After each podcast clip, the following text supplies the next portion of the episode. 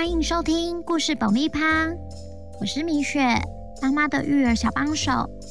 这是一个适合全家大小的 Podcast 频道，每周在这里分享一则有趣的故事，跟着小朋友一起冒险，一起学习。本周要讲什么故事呢？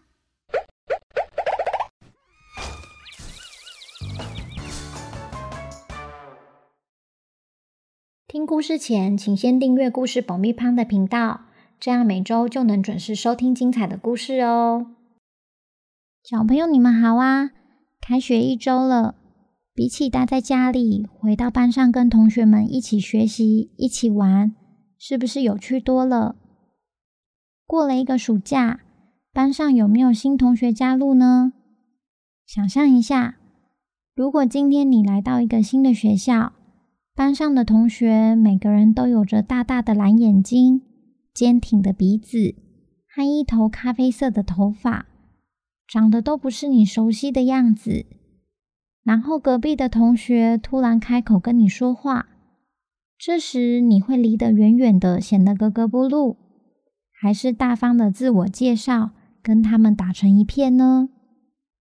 今天我们要来听听由鸭妈妈照顾长大的小鳄鱼是如何自我认同、接受自己与别人不一样的地方，最后更是展现对家人的关爱。书名：咕叽咕叽，文图：陈志源，发行人：张信如。那我们开始吧。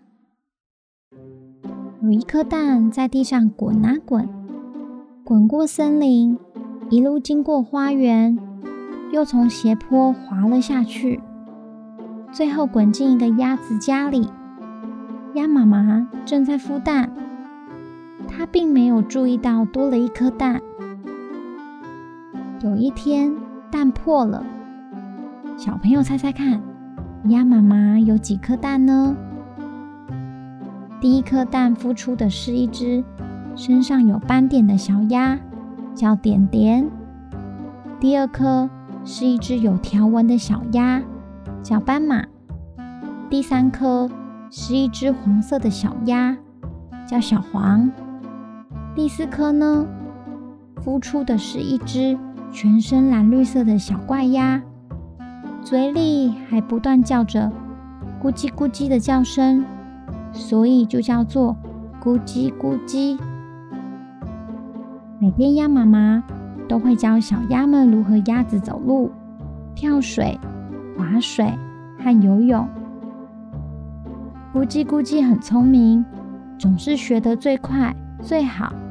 身体也比其他小鸭们长得头好壮壮呢。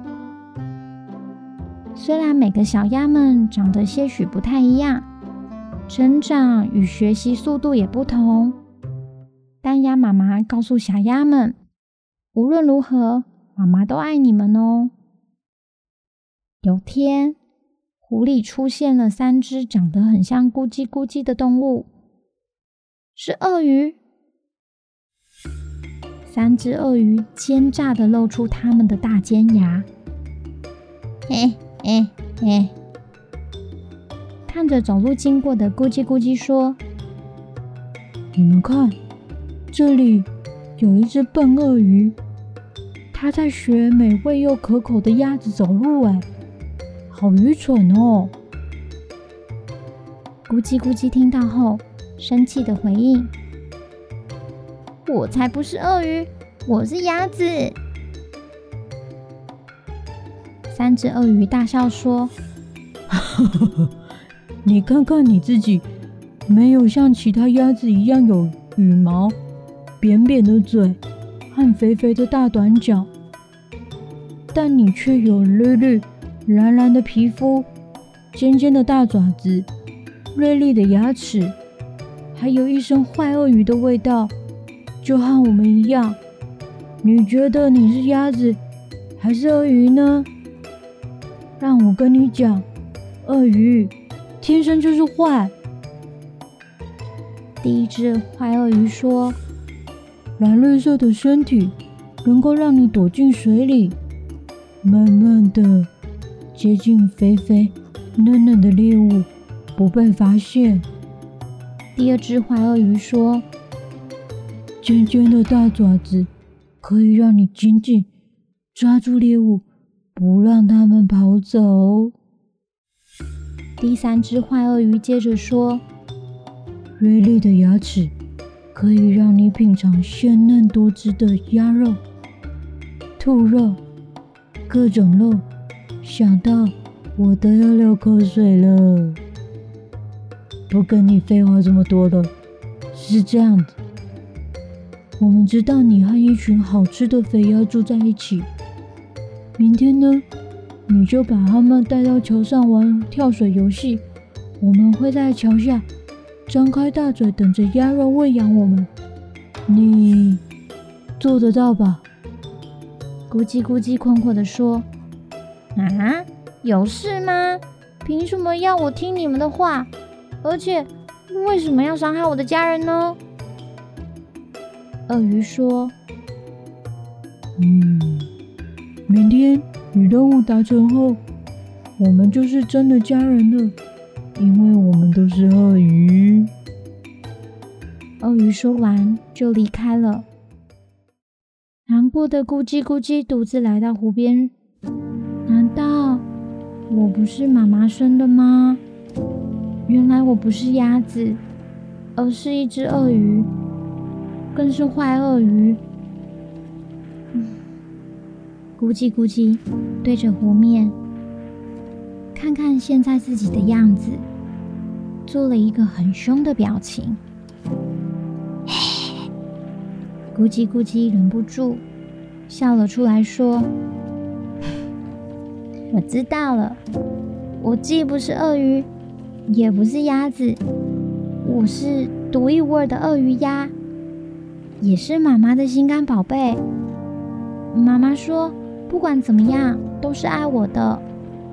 哼，那三只坏鳄鱼真可恶，还想吃掉我的家人。我要跟妈妈和兄弟姐妹们讨论一个方法，给他们一点教训。就在今晚，咕叽咕叽照着三只鳄鱼的指示。不只带着他们一家人来到桥上准备玩跳水游戏，还把鸭妈妈的亲戚、整个鸭村的鸭都带来桥上，实在好热闹啊！三只坏鳄鱼看到，好兴奋地说：“没想到这只小鳄鱼还挺聪明，带了满满的肥鸭，准备要喂养我们，等我们吃饱。”再好好嘉奖这只小鳄鱼。就当坏鳄鱼在桥下已经准备好，张开大嘴，等着肥鸭跳下来时，没想到跳下去的并不是鸭子，而是三块又硬又大的石头。三只坏鳄鱼张开大嘴，用力咬，牙齿全碎了。三只坏鳄鱼痛得妈妈咪呀，吓跑了。全部的鸭因此而欢呼，更把咕叽咕叽当作真正的鸭界英雄，举起来说谢谢他。鸭妈妈更是走过去抱抱咕叽咕叽说：“孩子，我真是以你为荣。”米雪真的很喜欢这个故事。咕叽咕叽在偶然的机会下。知道自己是一只小鳄鱼，但从小在鸭妈妈悉心照料的环境下成长，长大后变成一只充满自信又很照顾家人的小鳄鸭。鸭妈妈告诉小孩们，不管孩子们长什么样子，她会包容差异，间接传达每个生命都是独一无二又珍贵。小朋友。如果下次你们看到跟你长得不一样的同学，还是要跟他一起玩，做朋友哦，因为你们每一位都无比珍贵。喜欢今天的故事吗？如果有想听的故事，或对本周故事有什么想法，请到 IG 搜寻故事爆米花，留言给我们。如果你在 Apple Podcast 上收听的话，请帮我们留五星评价。也推广给身边的亲朋好友们。那我们下次见，拜拜。